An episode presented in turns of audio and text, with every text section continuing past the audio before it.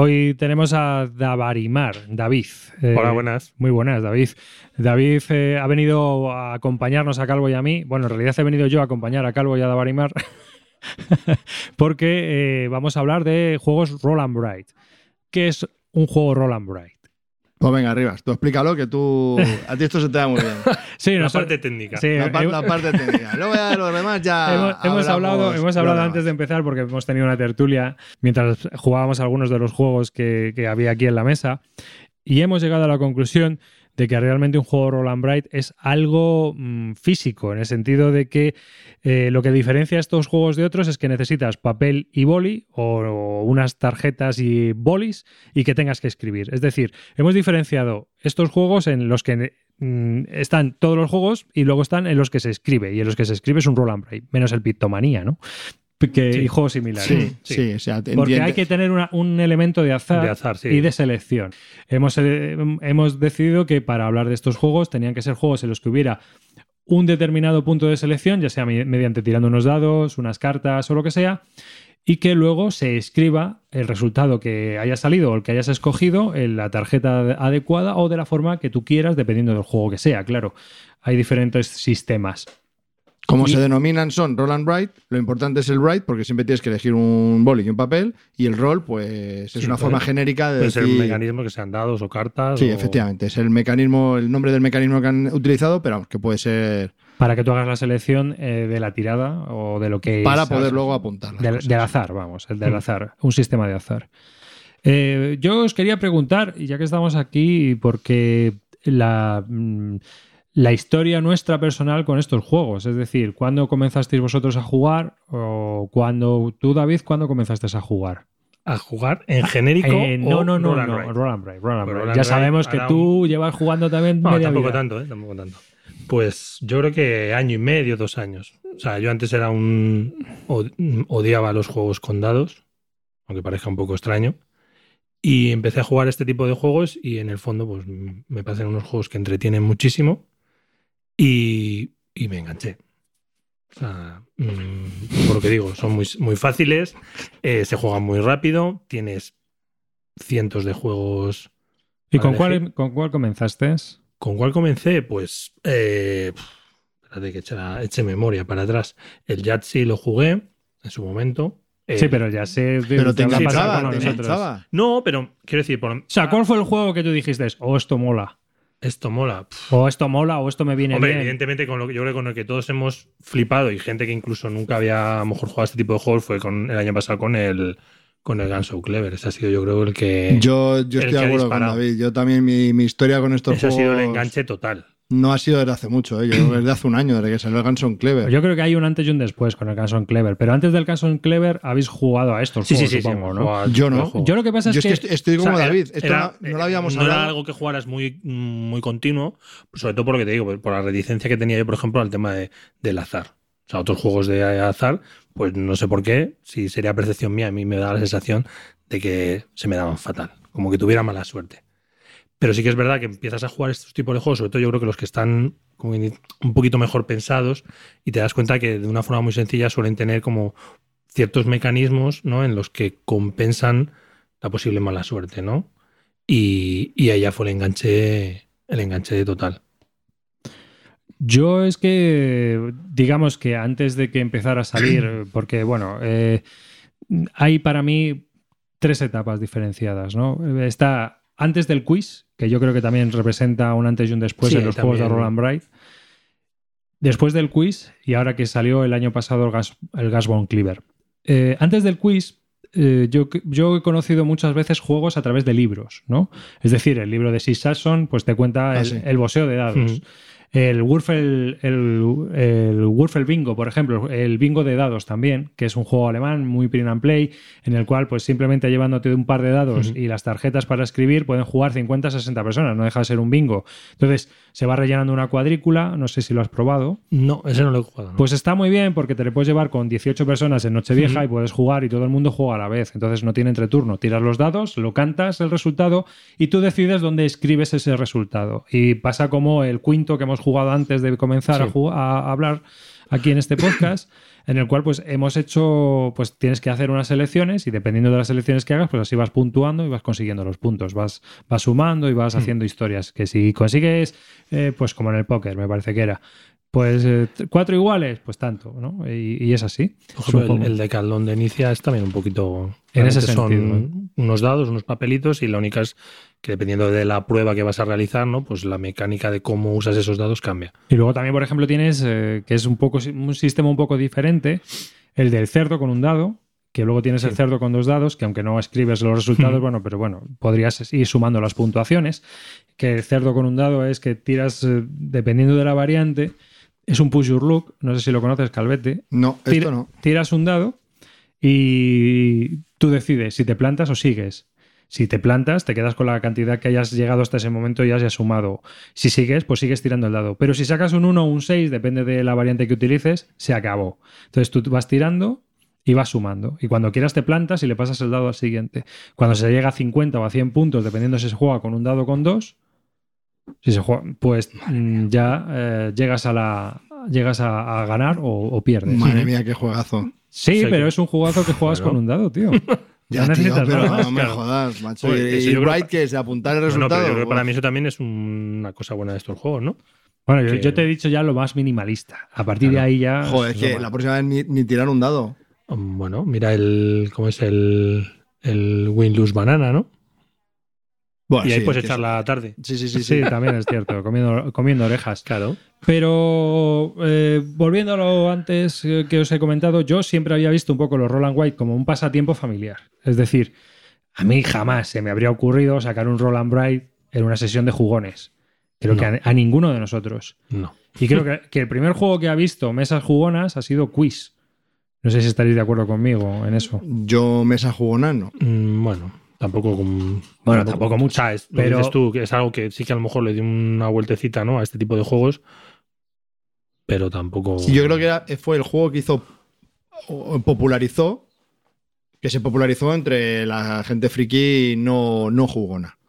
¿no? Que empezaron a comprar juegos que se podría, que se podría denominar Roll and Write y que lo jugaba mucha gente. De Sí, hecho, porque- mi mujer lo utilizó en el colegio para con los niños y eso, por grupos, para ir eligiendo, y sí. Sí, porque eh, en muchos casos, al final, muchos de estos juegos no dejaban de ser eh, la explotación de la franquicia, el Catán de dados, que no era más que una variante del Yasé, ¿no?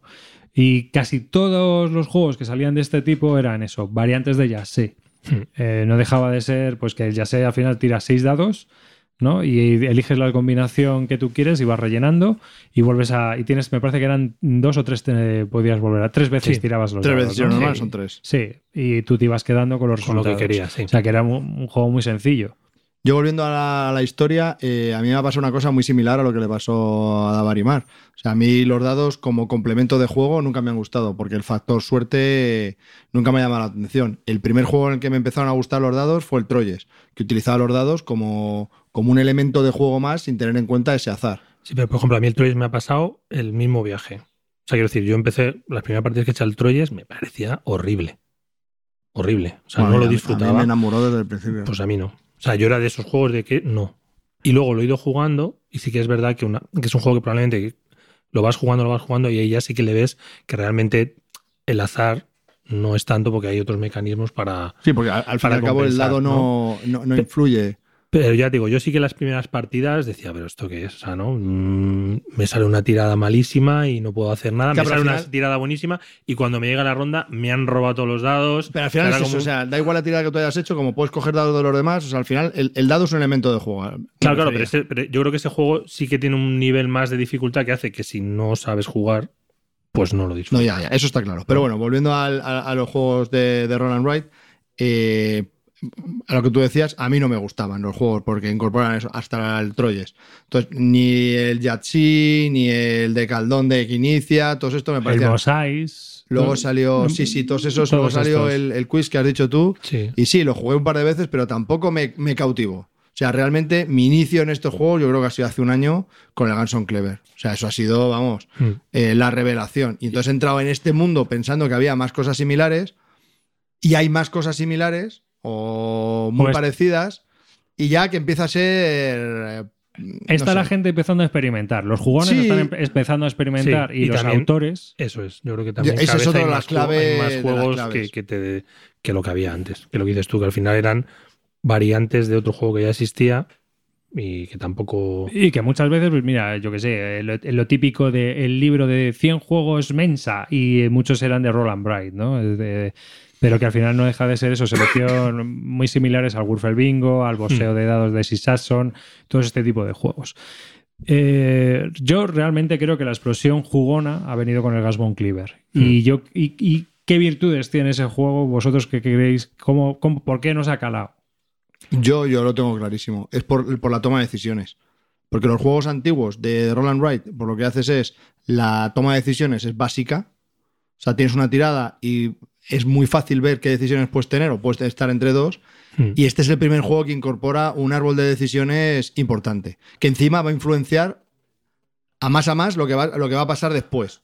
Sí, Entonces, eso, es, eso es complicadísimo. A ver, entonces hace que, que pienses todo mucho. sí, realmente metes hoy un plus de, de pensar. ¿no? Lo otro es lo que decía aquí Calvo. Tiras un dado, bueno, muchas veces es elijo o no puedo hacer nada y, Y poco paso. más, y paso. Elijo entre A y B y ya está. Y en estos juegos es elijo entre A y B, pero es que si elijo A, luego tengo que pensar que luego C me puede. Sí, las siguientes sí. tiradas. O sea, hay un. Hay, Hay hay- una consecución de, de eventos que pueden pasar después que, que Hay un- influyen a tu decisión actual. Hay un exprime tu suerte con la estrategia. No, bueno, un exprime tu suerte. Hay una apuesta. Eh, voy a ver si consigo esto. Porque en el momento en que empiezas a seleccionar ya partes de la hoja, digamos que ya estás haciendo una apuesta por ir a esto o ir a aquello o ir. Sí, se sí. puede asemejar a un Eurogame, que tú al final vas a- apuestas a por una estrategia, entonces pues cuando al principio tienes todo abierto y en, en función de cómo empiezas a jugar, pues te vas decantando por una y entonces ya tienes que ir. Y que las, Sí. decisiones, las decisiones cada vez son más críticas.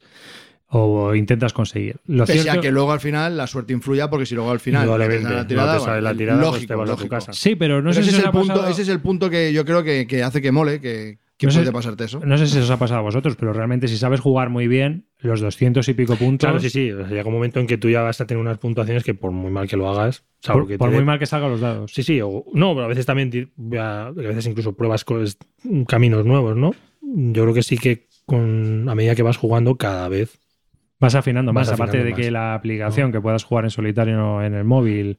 eso es, Eso es un- una maravilla, es una porque maravilla. yo O creo sea, que hemos- yo, ya- eh, yo creo que es otra otra cosa buena de este tipo de juegos, ¿no? Que realmente en solitario se juegan perfectamente, no todos, pero hay un, gran- un buen montón de juegos de- que para gente que a lo mejor no le gusta jugar en solitario y tampoco quieres dedicarle o no tienes tiempo para jugar mucho, para quitarte el gusanillo, pues siempre puedes Es que hay mm, muchos de estos juegos, eh, yo creo que eh, tienen muy poca interacción. Eso sí. Entonces, pues te- puedes jugarlos en solitario perfectamente porque al final vas a intentar romper tu récord, ¿no? Voy a ver cu- cuántos puntos hago hoy. Pero eh, yo creo que Gunsbone Cleaver también metió una pequeña interacción, que es una chorrada, que es, es- pero te hace estar pendiente de las tiradas del otro. Mm. No sé, entonces el entreturno como que se hace muy más ameno, ¿no? Es decir, si no pudiéramos seleccionar ese dado que, que el otro no va a escoger, estás ahí mirando a ver qué está haciendo, ¿no? Y estás mirando también cuando ya sabes jugar cómo está rellenando la hoja porque vas a saber si te está superando o vas mejor que tú o Sí, tú o, vas mejor o que qué él. puedes hacer para fastidiarle, ¿no? Ajá. Entonces, eh, yo creo que, que el juego tiene muchas virtudes para lo pequeñito que es y, Y lo rápido que y se lo juega. rápido que se juega, ¿no? Hmm. Y que además, eso, pues el propio jurado del Kenner Spiel de Yares lo vio y estuvo nominado, ¿no? Pero aparte de esa función, ¿vosotros no pensáis que hay muchos juegos que realmente, aparte de un pasatiempo familiar, poco más? Esa es la impresión que yo saco. Es decir, que juegos que Sí, o sea, la gran mayoría de, de los Roland Ride son, son bingos, ¿no?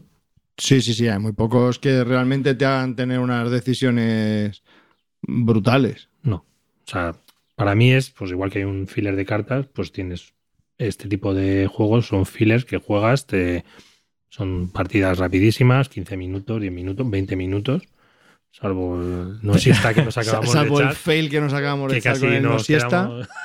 pero que en general se juega muy rápido y sobre todo yo creo que también una virtud que tienen es que son muy sencillos. O sea, cualquier persona le explicas un roll and ride, se pone a jugar y lo entiende perfectamente. O sea, no tiene no tienen una dificultad extrema, ¿no? Calvo tiene, Calvo tiene una cajita con un montón de dados de colores y luego tiene un montón de print and play hechos, ¿no? De diferentes juegos. Eh, Las fotocopias eh, plastificadas, que me he comprado el juego original y me he luego. Estos son los originales, eh, que los he plastificado. Yo creo que se nos está olvidando otro de los grandes de este juego, que, que yo creo que salió a la vez que el Ganson Clever, sino más o menos por ahí, y es el Nogmal o Plenus. Ah, Plenus. Está Madre mía, también. Ese. sí, también es un vicio. Ese fue, yo creo- no sé si salió antes o yo Un por lo menos me enteré después, un antes, después. Sí. Madre mía, cuando pillé ese. Ese sí es cierto que es para menos jugones. Plenus. eh, Es mí- más familiar. A mí me recuerda al Mosais. Pero Mosais era más bien un juego muy matemático, en el cual, muy táctico, en el cual tú al final lo único que ibas a hacer es intentar. eh, tirabas los dados y hacían, salían unas formas. O sea, salían unas formas en cada uno de los dados, Ah, en sí. cada una de las caras. Entonces, alguien agrupaba esos dados y con la forma que había salido en forma de Tetris, tú lo tenías que traspasar a tu hoja. De la posición que quisieras y donde tú, a, a ti te cabiera. Eh, ¿Qué problema tiene? Que se convertía en un juego demasiado de, espera, si lo coloco así, 15, y si lo coloco así, 16. O sea, que al final realmente estabas viendo jugar al juego, porque tú simplemente lo que tenías que ver es cuál es la forma de optimizar esa tirada que había hecho. Las decisiones eran se iban reduciendo según ibas jugando y el juego pues la verdad es que no tenía mucho interés. Pero este Plenus me recuerda a eso, a que realmente tienes un, un- un patrón ya escrito en la hoja y lo tenemos que ir rellenando. Y la verdad es que a mí me pareció un acierto. Si es cierto también que es un juego que no es para jugones jugones, digamos que está un paso por detrás en cuanto a complejidad y en árbol de decisiones del, del Gasbone Cleaver, pero creo que es un juego muy divertido y muy entretenido, que es bastante resultón, ¿no? Vamos, a mí me parece. Ahí también puedes estar una partida detrás de otra. Y también tiene. Hoy en día también el tema de que tenga una aplicación que tú puedas jugar en el móvil. Es también. A mí es un juego que, que quizás a, a cuatro se me hace muy largo, pero a dos me parece que es el, el- el juego perfecto porque tienes que contar. Porque a cuatro lo que le dejas a los demás es más complicado porque si quieres putear a uno, al otro le haces bien, entonces, pero a dos. Eh, sabes exactamente qué dados no dejarle para o qué dados dejarle que no Para va a puntuar fastidiarle. para fastidiarle. Entonces, eso, eso es fantástico. Luego, y en solitario también se puede jugar y es, y es muy brillante. Cómo han, han aclarado, Sí. cómo han resuelto la parte para hacerla en solitario, está, Mm. está muy chula. Y luego además tienes mm, opción de más patrones. O sea, tienes libretitas que al final pues me he cansado de la que viene con el base, no sé qué color es. La negra es la, La básica, negra, Tienes roja, azul, verde, hay cinco morada, seis sí hay seis. llega un momento que si ya has como mucho. has jugado mucho y ya un poco menos que te sabes ya cómo tienes que ir rellenando la hoja, pues bueno, pues cambias y te cambia totalmente. Que se hace lo mismo, pero el es lo mismo, pero distinto, cambia el patrón totalmente y, y realmente es como si el juego fuera otra vez mm, nuevo. Mm. Y luego yo también, eh, es que a- hablando sobre este tema se me ocurren varias categorías en cuanto también a juegos de Roland Bray. Por un lado tenemos estos juegos que son un, al final no dejan de ser juegos abstractos, ¿no? El Gasbon Cleaver, Plenus, el- incluso el Boomerang este que también hemos jugado, recuerda un poco ese tipo de, de juego. No, bueno. Y luego tenemos otros juegos como por ejemplo No Siesta, el Zoloreto de dados, el Octodice, Que no dejan de ser una especie de versiones de juegos a lo Roland Bright, Castillo de Borgoña de dados. Castillo de Castillo de Borgoña de dados. Pero ¿a vosotros nos parece que ese tipo de juegos, eh, jugadas unas partidas, como por ejemplo, te puede pasar con muchas versiones de juegos de dados que existen, mm, pierdes el interés por ellos? A mí me pasa, ¿no? O sea, yo he tenido el Octodice, he jugado unas partidas y luego al final me canso. Eh, eh, todo ese tipo de el Zoloreto de dados también le tengo, el Wurfel, que vas, también es un Sí, Roland es. Bright. Y llega un momento en el que ya estás cansadito de. el- ya estamos con la lagartija o el camaleón, ahora viene el elefante, ahora no sé, no. no- Sí, pero probablemente también es por la sencillez, ¿no? Claro, ya. O sea, el hecho de que sean juegos tan sencillitos hace que, que los quemes rápido, ¿no? Mira, y que no tiene O sea, mucho recorrido, ¿no? eso es. Pero por ejemplo, tienes eh, juegos como Plenus o como Gasbone Cleaver, que puedes jugar cientos de Y partidas no te aburres. y no te aburre. No es te decir, aburres. podrías. eh, A lo mejor dices, no, no, no quiero volver a jugar a Gasbone Cleaver, pero. Ah, pero es que las, combinaciones que tiene para, para hacer puntos son infinitas. Entonces, claro, siempre quieres mejorar tu, tu puntuación. Entonces, claro, al final Pero que los otros al final te son. vicias. Sí, pero yo creo que también. eh, Son a mejor la- la- la- sí, y a lo mejor lo que hace el, el Plenus o, el, o este tipo de juegos es que también son, son un reto, ¿no? O sea, es el hecho de superar. El otro llega un momento en que probablemente todas tus partidas sean iguales. O sea, da igual lo que hagas, que al final el resultado va a ser siempre el mismo, vas a ir siempre por el mismo camino y pues realmente te acabe aburriendo. ¿no? Mientras que estos otros, aunque Te pican. parezca que no, Te pican, aunque sea por el simple hecho de superar tu puntuación. Sí, la verdad es que este tipo de juegos es lo que tienen, ¿no? Eh, realmente, para mí muchos de ellos son set collection a los que tú, pues, una vez que hayas alcanzado eh, cómo se juega, Hmm. no tiene mucho más desarrollo, ¿no? Entonces, eh, me he dado cuenta, o por lo menos en mi experiencia, que no merece, por ejemplo, en mi caso, adquirirlos, o sea, no me importa jugarlos, pero adquirirlos es que cuatro o cinco partidas y al final nada, ¿no? Hmm. Entonces, la libreta no la vas a guardar No, pero eso también lo de plastificar. no la vas a, la libreta no la vas a gastar jamás. Y ah, ah, eh, también os quería preguntar, porque antes de Guns Post Cleaver tuvimos eh, una novedad que también dio un petardazo importante, que fue el Welcome To. Que yo creo que también Sí. representó un cambio, un cambio importante para los jugones en cuanto al Roll and Bright. Primero, Sí. porque no usaba dados Eso es. ¿Usaba O- cartas? Sí, otro mecanismo de azar, ¿no? y que era un juego en el cual, pues, la combinatoria ya tenías que hacer. No, no, no diga- digamos que no venía. No es lo típico que tenemos que rellenar la, la ficha del bingo. Como Sí. te ocurre, por ejemplo, en otros juegos, como en el. Pues vuelvo a decirte lo mismo, el Zoloreto de dados o el Este no siesta, que ya tienes todos los, los tracks marcados. Simplemente tienes que ir marcando las casillas. Aquí tenías que poner tú los valores que querías en cada momento. Sí. Es decir, que tenías un plano y que ibas rellenando. Y yo creo que eso, eh, esa decisión más profunda, aunque no es un juego para jugones y no es un juego muy, muy de, de culo duro, yo creo que es un juego que es muy accesible a todo tipo de personas. Mm, Yo creo que sí, vamos, pero yo creo que también a jugones gusta, ¿no? O sea, no es un. Tampoco es un juego ligero, pero yo creo que sí que tiene.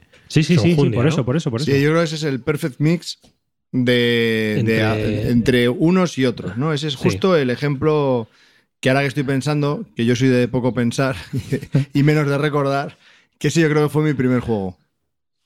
Sí, Más sí, que el Guns N' sí, Clear, sí, porque sí. creo que es anterior a esos Ese- dos. Sí, es anterior. Ese lo jugamos el año pasado en las TLBSK, ya está. Y fue brutal. Bueno, algunos- Yo recuerdo que. Sí, sí, pero algunos también te dirán que fue una mierda. Bueno, ya, vale. Pues sí, sí, sí. Es un pero juego- que, pero vamos, que Sí, yo cuando lo probé gustó, dije, madre mía, ¿y esto qué es? Con lo de las cartitas. O sea, Sí. muy bien. Aparte tiene su fin, o sea, tiene su. Tiene el tiempo de. mm, o sea, tiene un tiempo determinado que no es ni mucho ni poco. O sea, porque otra cosa que tiene estos juegos es que, como son lo que son, tampoco pueden durar 45 minutos. Entonces, mm, porque claro, todavía no han hecho un juego en el que pueda haber una progresión. Claro, ya, ya. Entonces, si al final no, no- no creas una progresión, No des ideas. no, si a mí me encantaría que hicieras un juego con progresión, pero que te lo tienen, pero claro, eh, pero los que hay actualmente no la hay, entonces no puede durar más de 20, 25 minutos.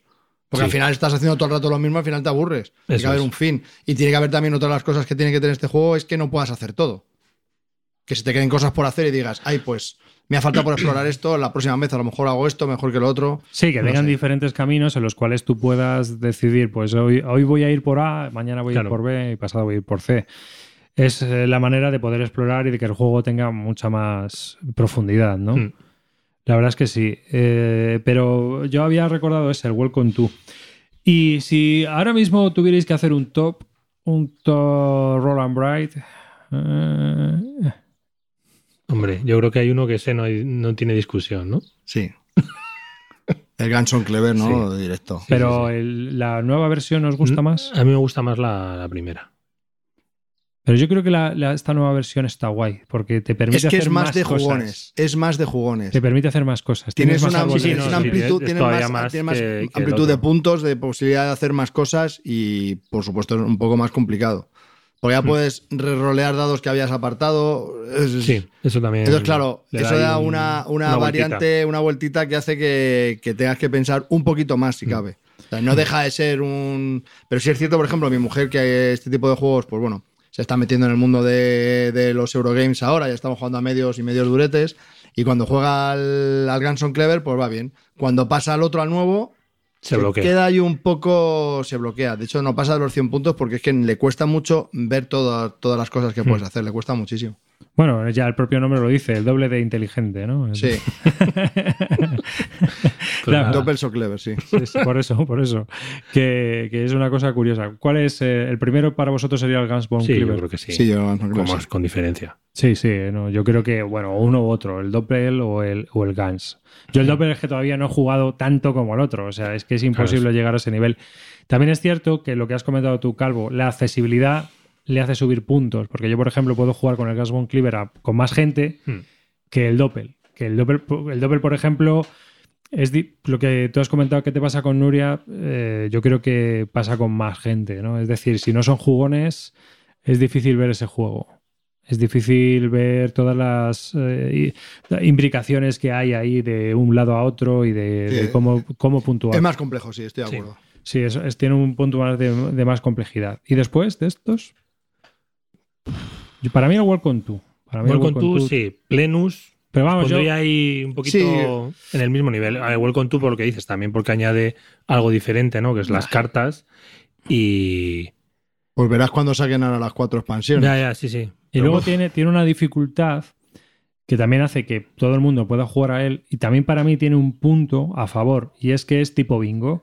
Pueden jugar 5 o 100 a la vez. Ah, no, sí.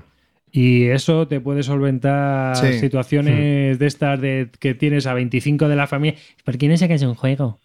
¿No? Entonces, eh, Sí, además. esto, eh, digamos que para mí ha quitado el Wolfel Bingo que muchas veces he llevado en a- algunas reuniones familiares por Hmm. este, que tiene un poco más de. es más bonito, Sí, tiene una claro. producción chula. Eso Es otra de las diferencias entre este tipo de juegos. Hay juegos en los que el turno es de una persona y los de y los demás le pueden dejar algún dado, alguna cosa que lo pueden utilizar. Y entonces tienes que esperar lo que hace el jugador en turno. Y está el Welcome to como, como el Welcome to, en el que todos jugamos a la vez con lo que ha salido. Entonces cada uno toma su decisión. Entonces, mm, da igual que juegues dos o 50, el tiempo va a ser el mismo, ¿no? Porque no se va a ralentizar la partida en Sí, exceso. Por eso es un plus también. ¿no? Eso Venga, también ¿qué, es un qué plus. más juegos? ¿Qué más juegos? A ver, ese top. A mí es que hay uno que, que me encanta, que es el Boomerang. A mí me parece brillantísimo ese juego. Sí. Sí, lo hemos jugado antes de, de empezar a grabar para Ese probarlo. es un poco diferente, ¿no? Que es, porque- Sí, cuéntalo, cuéntalo, David. que Realmente es un juego. Sería una- parecido al Welcome to en el sentido de que no se juega con dados, sino con cartas. No sería rol, pero es- right porque tienes, cada uno tiene un mapita de Australia, ¿no? Y va marcando ahí una serie de casillas y puntuaciones. Y la diferencia está en que el juego es un draft. ¿no? Tú tienes unas cartas iniciales, de esas cartas coges una, las pasas a, a que está a tu derecha o a tu izquierda, te llegan otras cartas, de esa coges una, de forma que vas bajando cartas y cada carta pues tiene diferentes combinaciones de cosas que puedes puntuar. Que al final, con las siete cartas juntas, pues tú Eso ves es. si has puntuado de unas cosas. de una de cosa a otra, llega al punto este de "Y esta carta me viene bien para esto, pero es que para esto tú ya no me Sí. vale. Sí, al principio. La verdad esta- que la- la- son cinco rondas, la primera te da exactamente todo igual, ves que es una Bueno, chorrada. de Bueno, no la primera carta igual, te da ¿eh? todo igual. Bueno, yo creo que la, la primera ronda a mí a me parece pensar. absurda. A mí la primera absurda, porque claro, como tienes todo el mapa para ti y todas las combinaciones posibles, porque- pero claro, a medida que vas haciendo, te van, tienes factores, ¿no? La- en la turno 2 tienes que puntuar más que en la primera ronda en un factor, ¿no? Luego en el otro, eh, si has cogido de fotografía algo, ya no puedes elegir esos escenarios, entonces que ya te empiezas a limitar. Entonces, las siguientes cartas ya, y lo que has tachado en el tablero de ciudades recorridas, pues igual, ya llega un momento en el que ya no lo ves tan claro. Sí, en el juego. A medida, digamos, sí, a medida que va avanzando, es como que es más difícil optimizar lo que puedes hacer con las cartas que te van llegando, ¿no? Porque llega un momento en que los territorios ya no te valen, pero a lo mejor te compensa, vale, no me marco un territorio, pero es que me viene un simbolito que me viene de maravilla para puntuar más en otra categoría. Entonces, Sí, la, la tercera y cuarta ronda yo creo que son las más álgidas porque es eso, ya tienes Sí. que ir muy ahí, con cartas muy específicas y tienes que medir bien qué es lo Mm. que coges y la quinta ya es que ya te queda ya... bueno, pero en la quinta puedes rapiñar, ¿eh? Estás ahí atento, te puedes algo, algo unos, puedes. unos A mí me parece muy interesante, es un juego sí. muy rápido, puedes- fácil de explicar. Yo he ido a hacer unos puntos y bueno, al final, al final una parte me ha salido otra, ¿no? Pero bueno, o sea que. Pero y es- bueno, también es tiene una parte un poquito, también sí, mejor especular, ¿no? Yo voy a arriesgar, yo me voy haciendo esto y a ver si lo que yo quiero me llega, ¿no? Y yo Hombre. creo que es un juego que está curioso. Sí, es un juego que no está nada mal, es un poco diferente a- también a lo típico que se había hecho Sí. de este tipo de juegos, como el No Siesta, el Zoloreto, Mm. etcétera, esta, esta parte. Es un juego de Grail Games y el problema que tienen, como todos los juegos de Grail Games, es que el precio se nos va. Carísimo para lo que es. Y encontrarlo es Y complicado. encontrarlo es complicado. Pero estamos hablando de un juego que vale más de 20, 25 euros. Sí, unos 28. 28, yo creo que 28, fueron 29. en Philly Bernet, Sí, sí, sí. más envío, claro. Claro, que cuando estos juegos por 12, 13, 14 Este euros. juego no debería valer más de. El más 12, caro 13. es el Welcome to y la caja es más grande. Es nada más que abres la cajita y te vienen cuatro lápices del IKEA. Sí, sí. Yo creo que pone IKEA en el lápiz y todo. Está- estaba yo pensando, que me estuve quedando aquí con el Welcome to, estaba diciendo de que puedes jugar uno o 50 personas. Hay otro que podrías también jugar uno con 50 personas, no me acordaba cuál era. El problema es que estás limitado al cartón que te dan para, para jugar, ¿no? Porque en la caja vienen o 4 o 8 y es el On Tour. Sí. Es un juego que es facilísimo, podrían jugar muchas personas, lo que pasa es que en la caja pues vienen cuatro cartones, aunque son todos iguales. Y ese también es un juego que, que es bastante interesante, ¿no? Es absurdo como ninguno, Sí. porque tiras dos dados, o sea, tienes un mapa de Estados Unidos con círculos, ¿vale? Y luego unas posibles líneas que, que se juntan con esos círculos, ¿no? Los círculos son ciudades Mm. y pues puedes ir uniendo uno con otro. Entonces, tiras dos dados y sale el 3 y el 7. Pues tienes que poner el 37 y el 73. Y luego salen unas cartas de dónde los puedes poner, ya sea la zona norte o la zona sur, o la zona este, oeste o central. Entonces, en función de esos, tú vas poniendo el 37 y el 73 donde tú quieras. ¿Cuál es la gracia del tema? Que al final, cuando ya se han rellenado todas las casillas, tienes que hacer desde el, desde el 1 al 100, unir consecutivamente el máximo de casillas. Intentar hacer el camino más largo. Y eso es lo que te da los puntos. Qué curioso. Entonces, es absurdo porque solo ponen números. Es que no tiene más. Ya, O sea, ya. Es, que es, es que es tonto como el solo. Pero a la cuarta tirada, a la quinta tirada, ya no sabes dónde poner, porque esto. Y tienes que poner los números. claro, es lo que te pasa con el Wurfel Bingo Mm. a menor escala. Sí, sí, pero que la toma de decisiones es fastidiada, ¿eh? Porque dices, hostia, me va a venir este. Claro, número. es lo que nos estaba pasando también con el Quinto, por ejemplo, que es una es Sí, que al principio parece que eh, sí, que aquí cualquier tirada me vale, me vale, y llega Pero- un momento en que dices, espera un momento, que ya no. Que no me vale. Que ya no me Sí, al vale. principio vas como un loco ahí tirando los tres dados para poder sacar un número, máximo número y luego, claro, Claro. también tienes que tirar tiradas bajas, cada vez son menos dados. Mm. Bueno, cuento también otro, otro grande. Sí, Cuento es un gran juego. La verdad es que mm, yo creo que fue. eh, salió posterior también al quiz Sí, sí, sí. y va en esa línea, pero digamos que es una evolución del quiz también en, en el sentido Es de- curioso de porque, dados. porque, porque el listadito, o sea, la- el papel donde apuntas es que es súper sencillo. Son tres Tres líneas de tres colores, columnas, o sea, tres dados, tres... Tres filas. filas y ya está. O sea, es que no, no tiene más, es súper sencillo. Pero sí es cierto que, que a medida que lo vas jugando, a medida que va avanzando la partida, te empiezas a tener unas decisiones. Mm. Pues cada vez más duras, porque Más- cada vez ahí más dura. esto me arriesgo y lo coloco más a la derecha o lo coloco más a la izquierda, pero entonces dejo un hueco que no me interesa. Lo que brilla de ese juego es que hay un jugador activo que es el que va lanzando los dados y puede decidir rerolear y todos tienen que apuntar el número que sale, pero el que está tirando los dados lo tiene que apuntar por narices. Si no, se lleva un menos 5. Entonces, claro. Pues también está el interés de que cuando ya quedan pocos espacios por rellenar, pues no Sí. te la puedes jugar. Sí. Y eso Eh, mola. Esos menos cinco A mí lo que me ha sorprendido es que no te haya gustado el 21. A mí no, no, porque me ha parecido muy random, o sea, me ha parecido muy aleatorio. Es que es una carrera, a mí ese me, me encanta. Las veces que lo he jugado, la, Pero lo hemos el- pasado. ¿El 21 este está publicado o es Sí, es publicado. Sí, sí, sí, sí, sí, sí. Es de. De amigo, ¿no? No. Es, jo, estoy pensando. Eh, yo creo que son los mismos que publican, en alemán por lo menos, los mismos que publican el Quinto, el Quix, no sé si es NSV, no me recuerdo ahora cómo se llama la editorial. No, no, sí es NSV. NSV. A ver. ¿Mm? Curioso. 21. Wild Snap Spat Match. Mm. Bueno, lo, a mí lo- este- lo bueno del 21 es que viene con seis papeles distintos. ¿no? Entonces, pues tienes, hay filas que hasta que no rellenas la primera fila no pasas a la segunda y son cinco filas. es de Reinar Staupe. El primero que rellena todas las filas se acaba la partida y sumas puntos y el que más puntos tenga gana. ¿Y cómo se rellena? Pues vas tirando dados, el jugador activo tira todos los dados, puedes rerolear y eh, una vez haya reroleado, lo que salga se apunta. Entonces, ¿qué es lo que pasa? En cada fila hay, son seis dados, en cada fila hay los seis dados, los seis colores y eh, preimpreso dentro de cada uno un valor.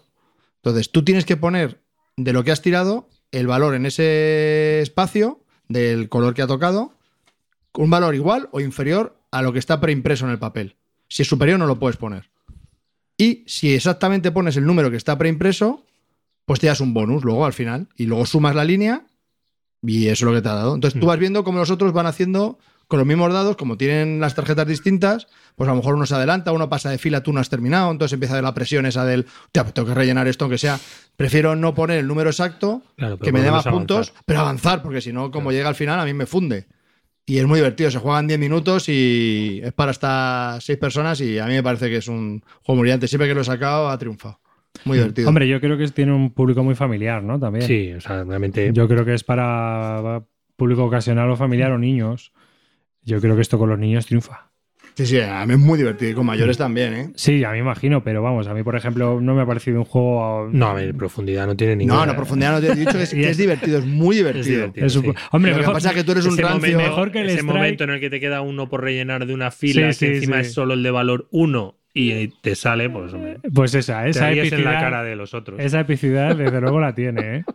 No, y esa, esa ronda en la que tú haces 6 y el de al lado hace 33, también, esa También. también se las trae, macho. Claro, como vas viendo los puntos que van sacando todos a la vez, pues vas diciendo, ostras, voy súper mal, ahora tengo que arriesgar mal porque tengo que, que sacar los números exactos. Entonces, a mí, a mí es una carrera que está, está muy bien. Pues uno de los autores es Richard Staupe. Así que, que no me acuerdo ahora mismo qué ha hecho. Pero Bueno, me y suena si mí ese queremos hablar de juegos absurdos de Roland Wright, Bueno, bueno, tengo aquí el el, otro. el, el, el juego absurdo. Eh, De Quali. De Quali muy bueno no puede ser porque esa, el holandés, estos holandeses son. Sí, son muy malos, sí. Roll to the top. Esto es una basura infecta que engancha como ninguno. Eso Mi mujer le flipa, por encima viene con un montón de cositas y es tan absurdo como te viene un patrón, ¿vale? Tienes que empezar. Tiene como un edificio. No sé cómo, cómo explicarías tú esto arriba, no sé cómo. Pero a ver. Ah, mira, sí, una. Sí, es un patrón de. Es un patrón, ¿no? Es un patrón que tienes, es como el. De casillas Con cuadrículas de casillas el, pirulí, el pirulí de aquí de, de O'Donnell, de Madrid. Pues mira, vamos a hacer. Hay el- diferentes. la antena de televisión. Tiene- y hay, es hay un más- árbol. Sí, sí, sí, hay- un montón. Lo que cambia es como el, patrón. el más ¿no? sencillo, el más sencillo. Ah, la Tenemos una pirámide. pirámide y empezamos en la base de la pirámide, que vienen pues para poner, imaginaros, una pirámide con 10 números, ¿vale? Entonces tú tiras varios dados y vas poniendo lo que ha salido de los dados en la base de la pirámide. Y entonces para poner en la parte superior tiene que ser el, el ma- el menor No, el, El dado que pones encima tiene que ser de valor superior a, A los uno de los dos que están debajo, no, a, lo, a lo que tenga por debajo. a lo que tenga por debajo. ¿no? Ya está. Esa es la regla. Entonces tienes que ir anotando y vas Claro. así. Y puedes sumar los dados entre sí. La gracia está en que son, hay cinco dados. Hay un dado de 4, un dado de 6, un dado de 8, un dado de 12 y un dado de 20. Y empiezas, eh, no se tiran los cinco dados. Hay un mecanismo, porque hay un dado también que se tira en determinados momentos, que decide si añades un dado, quitas un dado, eh, de forma que tú, claro, llega un momento en que a lo mejor a ti solo te interesa el dado de 20 porque ya estás muy arriba y lo que quieres es sacar números altos. Bueno, pues ahí está lo que te puede hacer el contrario para putearte, ¿no? Que es, pues te quito el dado de 20, con lo cual te frena, ¿no? Llega un momento en que no puedes avanzar. Pero es que es, es tan absurdo. Y ya está, o sea, el juego es tirar ese, el- pero... y poner dados y subir lo que has puesto en la parte más abajo, más abajo y ir subiendo y pon- o el mismo puedes poner el mismo número o superior.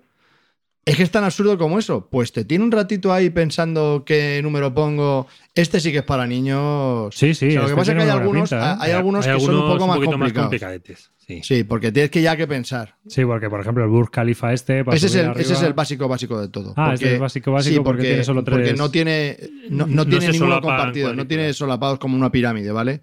Es pones una abajo del todo y en esa columna, o sea, tienes cuatro columnas. Lo que pasa es que hay una columna arriba. que tiene 20 y otra columna que tiene 3.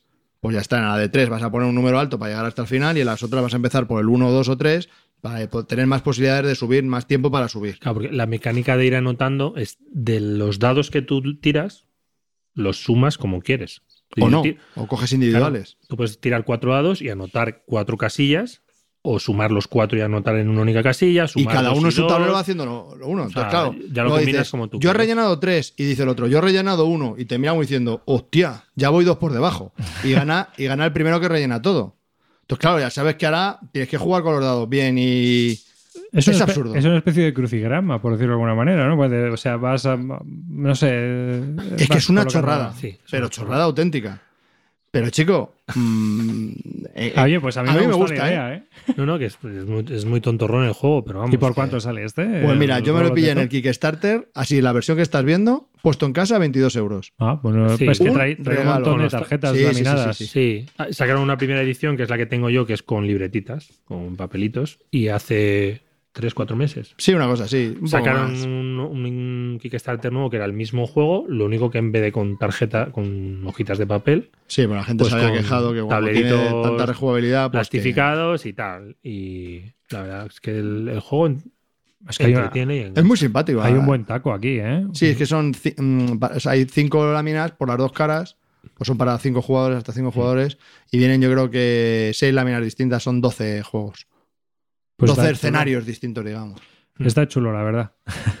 Tiene muy buena pinta. Es, es una absurdez, ¿eh? pero y- y- y lo único es que eso que a mí me, me fascina. Luego está la aplicación, puedes jugar en la web de rolltothetop.com y la, y la máquina juega y, y pierdes muchas veces. Y entonces dices, pero vamos a ver, si es poner números, joder, si es que no puedo ser más tonto, ¿cómo puede ser que el bicho me gane? Pero es que no lo entiendo. Y otra, y vuelves a perder y vuelves a perder en el nivel más fácil. Dices, Sí. pero ¿cómo me puedes sacar dos casillas?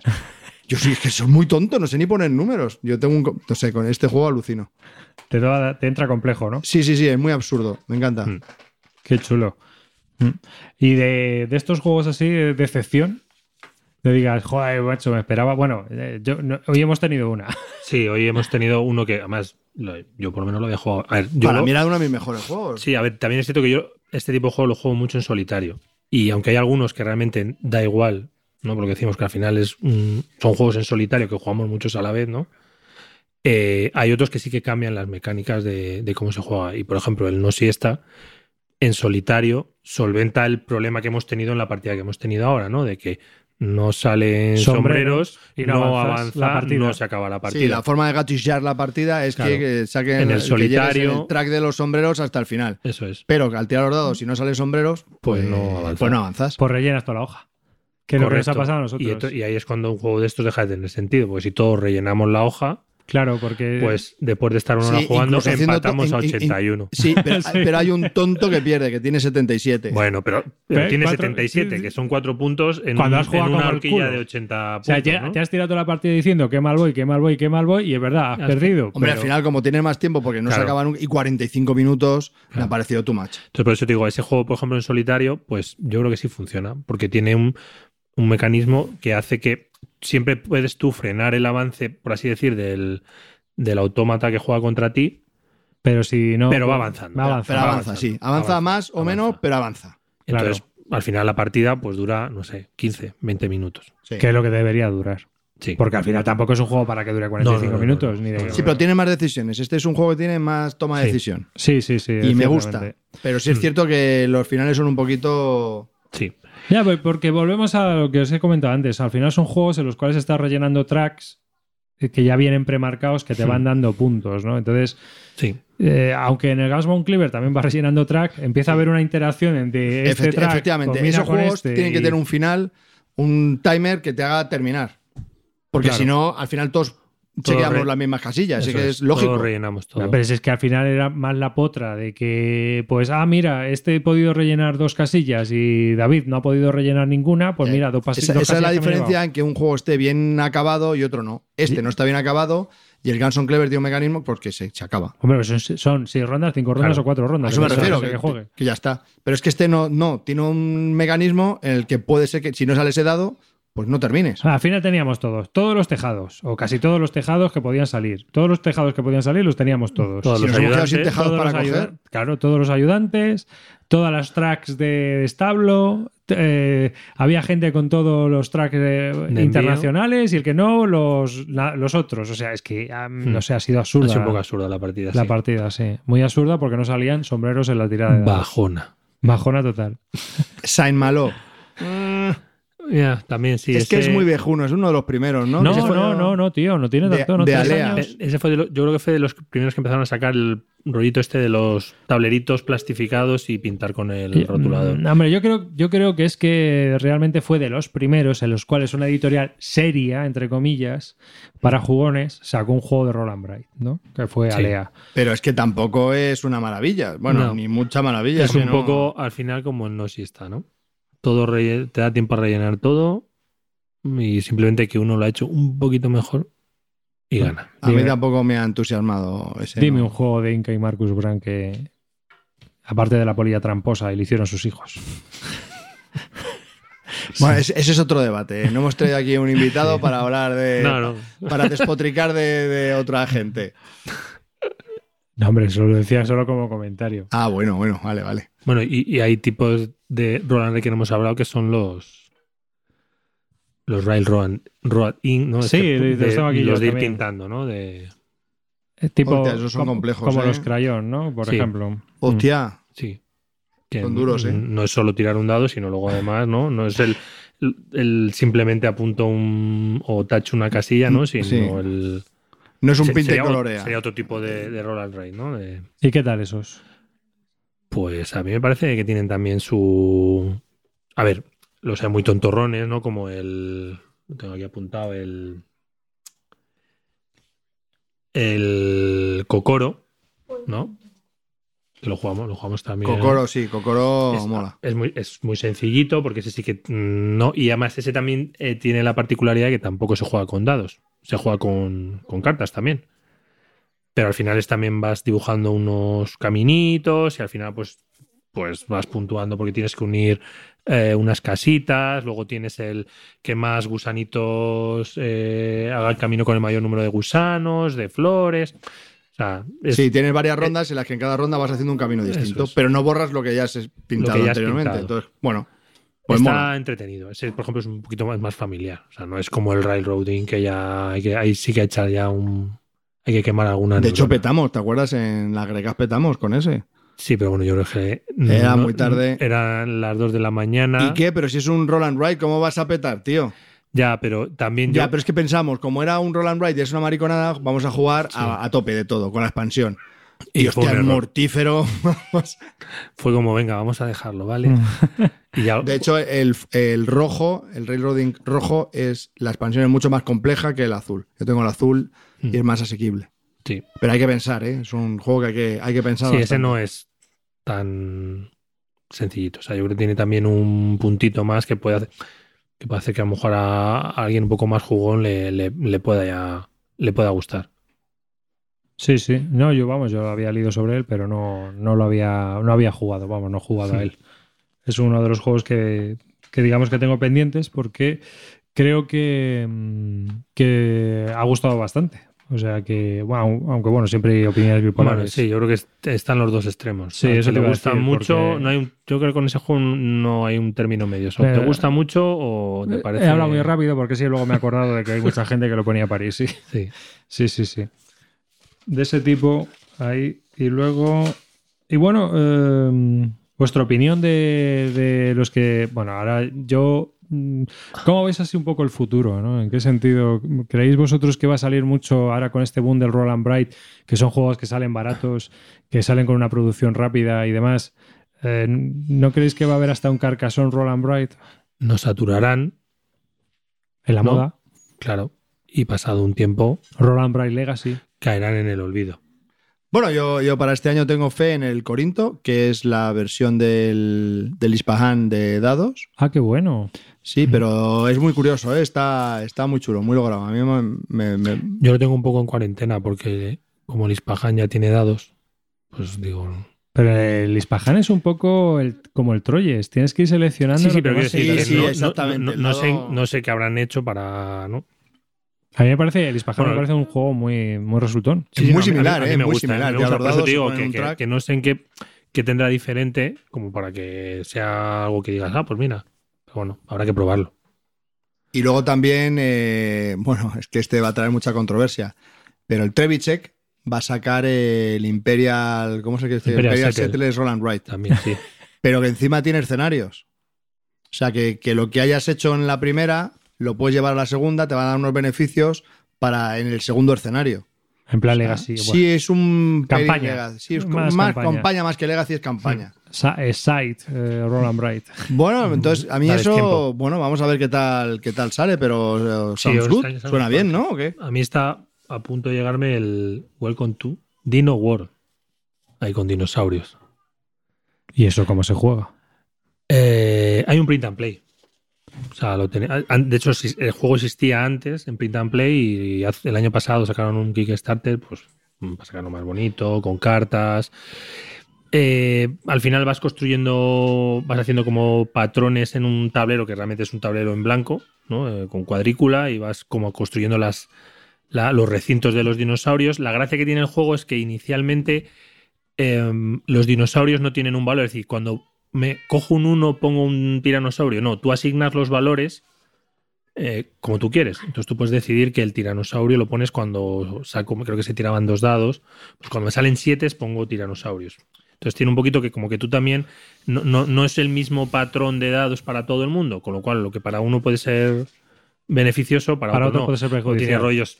Lo leí un poco así por encima hace ya un año, cuando estuve mirando Kickstarter, y tiene rollos también un poco Jurassic Park, de de repente se te revienta una jaula, se te escapa un dino y te, y te rompe. Yo creo que puede estar entretenido. Puede estar entretenido. La sensación también es que es un juego familiar, o sea, no tiene tampoco mucha profundidad. ¿Y estáis esperando alguna cosa más así o no? Que yo recuerdo ahora, ¿no? No. Ah, Yo los que ha dicho Calvo, yo creo que son como los dos más así, más sonados, ¿no? Que iban a salir este año o que están pendientes de salir. Yo creo que va a salir alguno más. O sea, seguro Sí, que si sí, te pones sí. a mirar en BGG, de repente ves que hay 10 o 12 más que, que van a salir. Que ni, ni, ni has, vamos, ni has- ni has caído en la cuenta. Hmm. Sí, sí, sé que van a salir más, pero que me llamen, llamen. El Corinto que lo tengo ya prepedido y el del Trevichek. Mm. Pero sí, alguno más. Ahora no recuerdo, pero seguro que hay más. No, y en español también han salido algunos más. También ha salido el S-Roller, que a ti no te gustó. No, no me gustó. Me Mm. pareció. En cambio, yo lo probé y a mí me pareció que estaba bastante entretenido. Mm. O sea, porque al final no- deja de ser el típico juego donde se tiran los dados y, y, bueno, pues tienes que colocar ese, ese patrón en, el- en tu tablero y rellenarlo. Sí. O sea, como el Plenus, como cualquier otro. O sea, realmente no hay mucha más diferencia. Y eh, lo bueno de estos juegos es que muchos te los puedes hacer para probar en Print and Play. O sea, que yo creo que esto es una de las virtudes que tienen, ¿no? Que te lo puedes probar. Sí, o sea, lo bueno es que precisamente es eso. Lo puedes probar y hablando de los que puedas existan a la venta, es que luego aparte hay muchísimos que, Que la que gente solo existen en print and play. O sea, quiero decir que es que en la forma de, de conseguirlos es haciéndotelos tú. O sea, realmente no. Ni siquiera es para probar y ver si me compro ya el juego. Ya, ya, sino que son gente Son que los ha hecho y los ha publicado la BGG y Eso están es, disponibles para descarga. Sí, sí, ¿Y de esos cuáles son los que más recomendarías tú, David? De esos eh, que haya jugado, he jugado uno que es también es un poquito. Añade una cosita un poco diferente, que es el. Son un poco de coña, que se llama el Torpedo Dice, que es básicamente tu tablero es un submarino y tiras eh, un dado, pero la gracia no está en tanto el valor del dado, sino que tú vas eh, tachando las casillas eh, de tu submarino por la, la disposición de los, de los puntos del dado, ¿no? De forma, si te sale un 3, pues tienes que marcar tres casillas en diagonal. Si te sale un 5, pues tienes que marcar Una eh, X. una X. Te sale un 4, pues guay, porque marcas tus 4. Entonces, aparte de eso, tienes unas secciones en las que potencias los torpedos, que además sirven para fastidiar a los otros jugadores, le aumento la maquinaria, que hace que cuando yo relleno un hago, relleno el patrón, por ejemplo, eh, pues si pongo eso, pongo tengo que poner un 3, pero ya no me caben las 3 en diagonal, puedo obviar uno de los puntitos y poner solo dos. Es muy simple, muy sencillito, pero también es un poco diferente por, por el tema de cómo eh, se manejan los dados, ¿no? Luego hay que ya que no haya jugado, tienes incluso, eh, mm, eh, por ejemplo, el Doom Realm, ¿no? Que es una especie de, de juego de mazmorras, de, con un puntito ahí también como de rol. Eh, ahí, es que ahora mismo el- hay uno de ambientado en el- los temas de, De de Arkham. Chulo. Sí. El Days Arkham este. Sí, o sea, te pones a, bus- a rebuscar por la BGG, te puedes volver loco. Y de los que hay publicados, ¿cuál es la mayor basura infecta que habéis probado? El Harvest Dice. El Rolling Japan o Rolling América. Bueno, sí, esos también. Lo que pasa es que esos son print and play. ¿Ah, sí? Lo mío, por lo menos, sí. No, pero puedes comprar, ¿eh? Sí, sí, sí. Pero O sea, decir no que es un print and play, que tú te lo hiciste, ¿no? Sí, sí, yo me lo hice. Y dijiste, joder, me, Menos me- mal, Menos un mal, folio. menos mal. Pero el Harvest Die fue, uff, Sí, ese fue una bajona terrible. bajona, además, muy mal, muy mal. O sea, es que ese no lo jugaría ni con, ni con no jugones, porque es un poco absurdo. No, y el Rolling Japan y eso tampoco. Por cierto, hay otro que va a salir este año, o están. Yo creo que no se ha anunciado nada, pero será para fin de año, si no 2020. El Troyes de dados. Ah. ¿Ves? Como te he dicho yo que van a ¿Ves? explotar las franquicias. Ya. Si es que te van a hacer, vamos, ya te digo, el site de dados, el viticulture de dados, el Roll and Bright, El Ganson Clever de dados. el Gason Clever de dados, con Roll and Bright. Bueno, pues eh, sí, hombre, yo creo que. Yo lo que creo, lo que, yo lo que espero es lo que hemos dicho, eso, un puntito de, de profundidad. Hmm. Ya, ya, yo en, do- en dos variantes, ¿no? Una, en el que sea un juego de jugones utilizando dados, y otro que tenga progresión. ¿Qué, qué pegas les veis a este tipo de juegos? Pues eso, la simplicidad. Sí. Que al final son juegos para simple. final de fiesta o final de jornadas, y me gustaría tener algo que.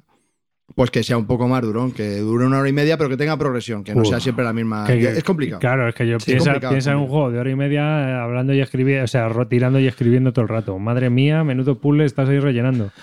Pues es un poco brutal. Es complicado. Sí, porque, bueno, yo, yo le veo también otra pega, ¿no? En muchos casos eh, la interacción, que no es una pega, en sí, es una característica. Muchos de los juegos son solitarios multijugador. Da igual que juegue uno que juegue 17, Sí. te da lo mismo. O sea, al final estás eh, se comparte al final una puntuación y el que más ha sacado gana, ¿no? Sí. Ese es un problema que, que para mí tienen muchos de estos juegos, que al final, bueno, pues eso es, lo convierte muchas veces en un pasatiempo. Y la segunda, que es, pues puede parecer una tontería, pero, eh, o sea, yo con los rotuladores, tío, tengo los dedos siempre manchados de estos rotuladores que vienen en el Gas Von Cleaver y demás. tío. Es que parece que acabo como las cebras, el dedo, mira. O sea, que es que eh, eso, es- eso es una pega gorda para mí, ¿eh? Luego me tengo que lavar bien. Estaba yo pensando, hay un wargame que he visto alguna vez para jugar en solitario que se llama Airborne 76 Ah, sí. o algo así. Que, es que no sé cómo va, pero sé que viene como una cuadrícula, como si fuese un mapa de una zona. Entonces tienes que ir con un, con un cartógrafo, y y- y poniendo eh, con grados, por dónde vas, que si vas por la selva, no sé qué, y luego te va contando una historia de lo que ha pasado. ¿Sabes cuál te estoy diciendo? Sí, sí. lo he ¿Se visto llama Airborne y- 76? Y, creo que eh, lo- se juega en solitario, ¿no? Sí, sí, sí, es para jugar en solitario. Sí, Pero es que he visto la hoja final de qué es lo que han hecho, dónde ha caído el, dónde te has tirado en paracaídas, dónde has caído, te dicen en qué misión, que puede ser varias misiones, vas Ajá. descubrir, vas pasando por la selva, por no sé qué, tal y bueno. Lo que pasa es que yo creo que también tampoco ha tenido, es decir, que tiene un, un público de culto, pero que el juego no es, no es gran cosa. Que Creo. luego hay otros print and play que no sé si has visto, que son franceses, hay como tres seguidos, que son como años.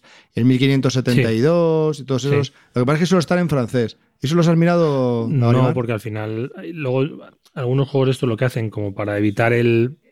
Aunque te- te- no te valen los dados genéricos. Hay algunos de estos que al final son dados con, Con caras especiales. caras especiales que sí, que la mayoría te traen una chuletita de, vale, cuando tú tiras un dado de una, el 1 equivale a esta cara, el 2 equivale...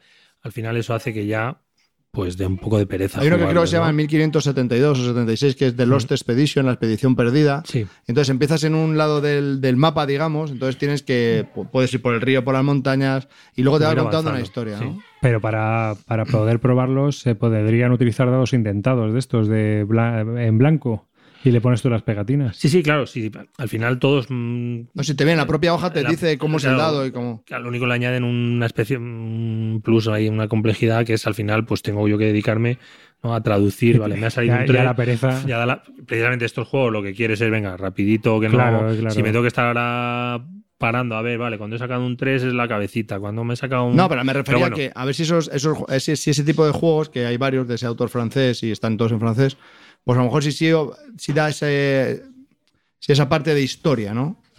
Que te va contando algo más que simplemente vas tirando y vas eligiendo qué, qué camino coger o en función de lo que ya has hecho por dónde vas, pues tengo que ir a una cosa, tal, te, te- tienes un dado que te van saliendo eventos, de cosas, no sé, pues saber si los hayas probado por si no, daba un no, ese no, puntito no, más. lo he ¿no? llegado a probar. Pero vamos, yo espero eso, ¿no? Que, que- que sean un poquito más de jugones, que sean un poco más, no narrativos, pero que, que sí me cuenten algo más, que duren un poco más y que pueda, que pueda haber una, una aventura, algo. Algo que hacer, ¿no? Algo que hacer, sí. Algo en lo cual tú Que digas, no "Ah, sean, sí. pues, que no sea solo tiro y relleno, tiro y relleno. Hmm. ¿No? Que tengas que pensar un poco en el desarrollo de, Sí.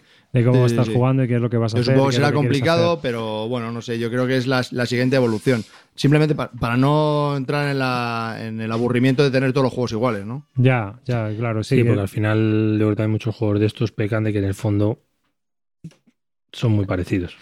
Es que hay mucho. O sea, hay muchos que al final, si tú realmente los el problema detenidamente, son el Es- mismo juego. es que el género está lleno de medianías. No te da esa impresión. Es decir, que están juegos que están bien hechos, pero que, Mm. pues, pues vale, pues paso el sí, rato y claro, ya que, está, que- pasa tiempo. sí, pasó el rato, pero que igual que jugaba ese podía jugar a otro. O sea, que no, no, no aportan nada diferente con respecto Y, a lo que eh, te puede... Quiz- quizás, mira, yo de estos que hemos probado, el Boomerang está muy bien, Quinto, que hemos jugado también hoy, el Gasbon Cleaver, por supuesto, el Welcome to, son juegos que sí que ya son diferenciadores y que dices, pues me gustaría Sí. jugarlo. añaden algo diferente. Mm. Yo creo que al final, bueno, yo creo que como pasa con todos los juegos, ¿no? el, que, el que tiene algo diferente al resto realmente es el que luego triunfa. Pues si, mm, pues eso, voy a jugar a uno que es lo mismo que otro que ya tengo, pues en el fondo, bueno, ¿Cuántos juegos tienes tú de Roland Bright? ni lo sé. Ni Unos cuantos. Tengo ahí un cajoncito, porque como son Tiene, pequeñitos. tiene más que yo. Sí, tendré como 20, 20 y algo. Lo que pasa es que sí que es verdad que tengo 7, 8 que es, son print and play. O sea, me he impreso las hojillas, por ejemplo, eso Rolling America, Rolling Japan. Los tengo impresos en papelito y. Tenemos un oyente argentino, se llama Ger- Germán Kiel, que es especialista también en Roland Bright. Y eh, este tiene una lista alucinante de juegos, pero además juegos hasta de Hispanoamérica, claro, que, que nosotros aquí ni conocemos. Y Sí. que, bueno, Sí, pues, me, lo, me lo comentaste, se me olvidó mandarle un correo. Bueno, pues hazlo, hazlo, porque yo Ya, ya, creo, sí, que, sí, yo sí, creo que lo te tengo en la puede, lista de temas ahí, pero pff, madre mía. te, puede, me- te puede pasar mogollón de información sobre estos juegos. Y ahora que le estáis dando bastante, Mm. porque son juegos que son muy, muy rápidos a la hora de salir y que puedes jugar en, en cualquier sitio, en cualquier lugar, que es otra de las virtudes, ¿no? Pues me voy de vacaciones. pues Claro, me- es que eso también está. Yo creo que es una. una es lo que dices, una virtud. Sí, No sí, yo siempre- juegos que ocupan mucho, lo meto en la mochilita y. Yo ahora en esto me he vuelto muy minimalista, ¿no? Como siempre Claro. digo. Es decir, que cuando voy a salir de casa me dicen, tráete un juego, cojo el toma 6 y cuando me voy de vacaciones lleno una pequeña bolsa y lo que quepa en esa bolsa. Y ahora, llevo unos años que pues el, el zoloreto de dados, eh, cosas así de cartas, Claro. el Lost Letter, por ejemplo, que me ha funcionado muy bien. Y a- este año pues meteré el Gasbon Cleaver, el Doppel Soul Cleaver, meteré Hmm. también esos juegos, ¿no? El Plenus a lo mejor si me hago con, un- con uno.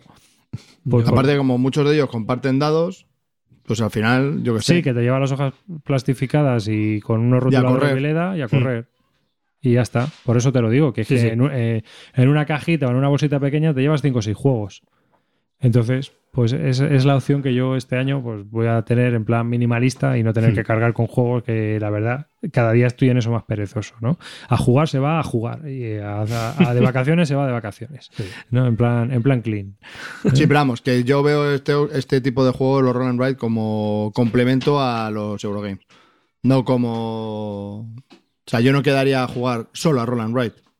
No, no, yo tampoco. Mentiroso. Bueno, Bueno, hoy No, hoy no, que te cuente. Esas, Sí. esas noches intensas. Bueno, a ver, vamos a ver si estás. A ver, escucha Rivas. Mira, ¿sabes para lo que viene muy bien esto? Sobre todo teniendo aquí a mi primo. Mira, ¿cuántas veces has ido a unas jornadas y te has estado quedando hasta las 5 de la mañana jugando? Que a las 3 de la mañana te han sacado un, yo que sé, un Terraforming Mars. Que sí, todos lo saben jugar y lo juegas, pero hostia, estás cansadete. Pues es el momento ideal después de cenar a las 12, una cosa así, empiezas a, a jugar a Sí, Roll and Ride. De hartarte a. Y estás a tres horas jugando a este tipo. La gente quería sentarse en nuestra mesa a jugar. Porque al final, como son tan rápidos, estás entretenido, ni te duermes. porque son no- juegos de sobremesa. Sí, sí, claro, claro. Pero Sí, ese, sí. es, ese es el momento. Para unas jornadas de estas, de un fin de semana o de varios días, pues por las noches, ¿para qué lo quieres? Pues para este tipo de juegos. ¿Vosotros creéis que es- también suplantan un poco también a muchos juegos de cartas de bazas que antes siempre se han jugado o que siempre se juegan y que ahora, ahora como que hacemos un poco mis más y Sí, dices, es que yo creo que están en el mismo grupo, ¿no? O sea, son- correcto, son correcto. School, School. Tales, ¿no? Eh, cosas Kings, ¿no? claro, Sí, sí, sí, sí. en el mismo. el, el mismo Port. Royal, yo qué sé, que muchas veces cuando estás o es tarde o es una sobremesa Mm. de jugones y tal, saca esto, saca lo otro. Y igual que sacas un juego de cartas, antes se sacaba siempre juegos de cartas. ¿no? Tienes ahí 200 juegos de Amigo y de Smiths y de no sé Sí. quién metidos en un cajón. Y ahora también ya tienes el Tienes Gasbon estos. Cleaver, el Plenus, el otro, y vas sacando el... Sí, pero al final estos son un pelín más dinámicos que los de cartas, yo creo. Es que vas haciendo un mismas, ¿no? Ahí. Bueno, depende. Yo a lo también, mejor ¿no? el de cartas a las 2 de la mañana a lo mejor me duermo y con esto sí que estaba de repente dije ya a las 4 ya de la mañana. Yo quiero seguir, yo quiero seguir. Bueno, y eso que teníamos un montón y jugamos a un montón, ¿eh? Sí, fueron dos noches. Fueron dos noches y nos quedaron por nos jugar, quedaron ¿eh? por jugar. Pues nada, mi recomendación es eh, a cualquiera que le interese este audio y lo escuche, pues si no ha jugado estos juegos, que se descargue alguno print and play y los pruebe. Sí. El Warfare Bingo también, que te lo puedes descargar, que para probarlo en plan party game con mucha gente y que, bueno, pues eh, siempre están disponibles. Yo creo que es eh, un tipo de juegos que van a evolucionar, a la vista está. Más que nada porque estaban en el fango ¿no? de los juegos, yo creo. sí, tampoco no había muchos. No, por eso. Que, bueno, muchos, a lo mejor sí, pero que, que destacaran, ¿no? Se contaban. Por eso, por eso, mano. que eran juegos que estaban infravaloradísimos. Mm. eh, por lo menos en la afición.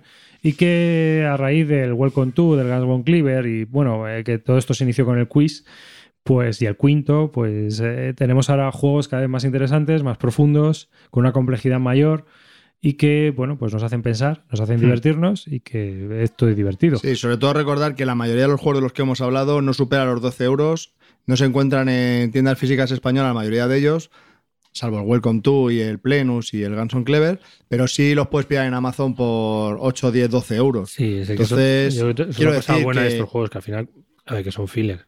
Entonces tienen unos precios Muy accesible. muy accesibles. O sea, que te compres un juego que te cuesta 7 euros, que lo juegues y ya. Y lo quemas en una tarde, En una pues lo has tarde, quemado, pues, pero que son son 7 siete euros. A ver, Y a lo ¿en mejor qué actividad te gastas 7 seis euros? personas y- jugando claro, una tarde entera por 7 euros. ¿no? Que nunca más lo vuelves a jugar. Pues ¿Qué más da? No ha pasado nada. pues ya está. Ha sea, salido a euro por persona. Sí, es que quiero decir, independientemente de que luego aparte tú te puedas imprimir muchos juegos de, de este tipo en tu casita, es que a veces ni merece la pena. O sea, pues A ver, yo tengo plastificados todos aquellos que en muy poco tiempo juego un montón. Tú he dicho, hostia, me lo voy a. Porque es que hay- Sí. no sé qué juego es, pero que ya, lo, ya estoy muerto. Entonces dije, hostia, voy a plastificar esto. Pues nada, yo creo que hemos hecho un repaso interesante, ¿no? A nuestro modo de ver los Roland Bright. Sí, una buena. Sí, pues Charlita. gracias David por, Nada, participar con nosotros en este podcast y nada, un saludo. Ya te lo dije arriba, es que este era un grande coño. Sí, sí, lo es. Claro que sí, ya, bueno, ya lo conocía yo también. pues nada, hasta, Que me pongo colorado. ¿Qué va? Te vas a poner tú. hasta, el próximo, hasta el próximo programa. Espero que os guste este monográfico en el cual, pues nada, hemos hablado un poco superficialmente, banalmente y charla de amigos eh, de los Roland Bright y, y, bueno, pues complementa un poco lo que ya se ha hecho también porque eh, creo que es algo que, que ha llamado la atención y que muchos otros podcasts y muchos otros jugadores han hablado, han comentado y han hecho especiales sobre este tipo de juegos, ¿no? Nosotros también jugamos mucho y nos apetecía hacer un monográfico y bueno, pues este es. Así que nada, un saludo de David Arribas. Un saludo de Calvo. Y un saludo de Davarimar.